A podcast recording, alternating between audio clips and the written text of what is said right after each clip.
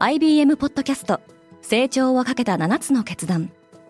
成長をかけた7つの決断とは今後3年間に世界を形作ると予想される7つのビジネストレンドについて IBM が何千ものクライアントとの対話に基づき提言をしたものです。このポッドキャストでは変化の激しい時代において企業が下すべき成長をかけた7つの決断について日本 IBM の7人の専門家と考えていきます。今お聞きのリスニングサービスにてぜひフォローボタンからフォローをお願いします Spinner. Good morning, ケリーアンです。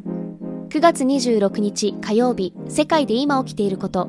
ハリウッドでのストライキはおよそ150日の期間を経て、ようやく結論に至りそうです。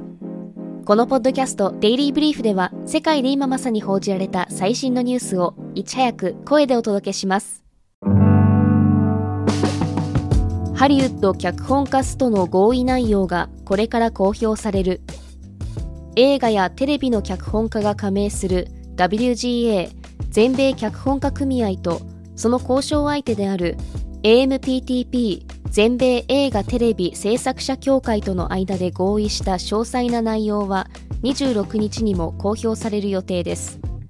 WGA は現地時間24日およそ1万1000人の組合員に対して送ったメールで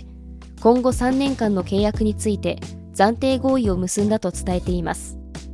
メールではまだストライキ中であることには変わりがないと強調されておりストの正式な終了には詳細が公表された後組合内で投票が行われ承認されるのが待たれます。バイデンは自動車ストを応援している。アメリカ大統領のジョー・バイデンは今日26日ミシガン州を訪れる予定です。アメリカの自動車産業を揺るがしている UAW 全米自動車労働組合のストライキへの支持を表明するためのもので現職大統領によるスト支援は異例です。一方前大統領のドナルド・トランプは27日に同じくデトロイトを訪問することを発表していますが同じ日にはロサンゼルス郊外で共和党の大統領選候補者による討論会が予定されています。トランプは前回の討論会にも出席していませんがロイターによる7月の調査では共和党員の間では47%という圧倒的な支持率を誇っているとされています。中国恒大集団の元幹部らが身柄を拘束された。中国メディアの海信によると当局に身柄を拘束されたのは CEO だったカ・カイキンと CFO だったパン・ダイエーで2人はグループ会社の預金の不適切流用に関わった疑いで昨年7月に辞任していました。中国恒大集団は経営再建中ですが24日には傘下の恒大地産集団が当局の調査を受けているため新規債権の発行資格を満たせないと発表。再編策の前提が崩れることとなり25日には株価が25%超も急落していました。再生プラスチックではダメだった。レゴはブロックの素材をペットボトルをリサイクルした再生プラスチックに切り替える計画を断念すると明らかにしました。レゴのブロックはバージン素材と呼ばれる石油由来のプラスチックから作られていますが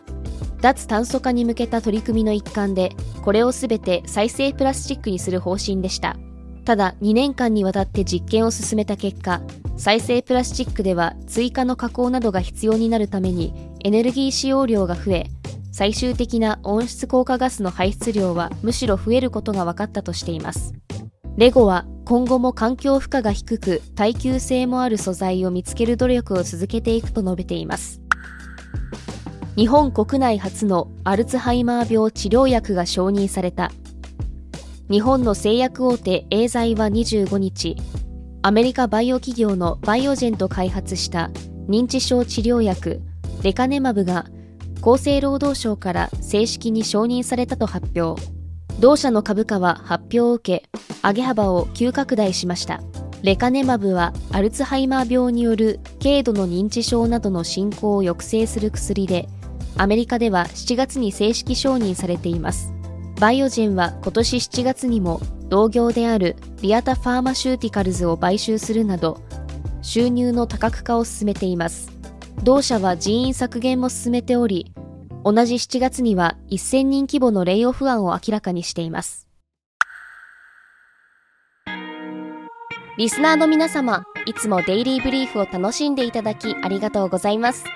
このポッドキャストが気に入ったらぜひフォローして応援していただけると嬉しいです。またデイリーブリーフを SNS や友人同僚にシェアしていただきデイリーブリーフコミュニティを一緒に成長させませんか？リスナーの皆様の感想などはコメント、レビューでお待ちしております。ケリーアンでした。Have a nice day!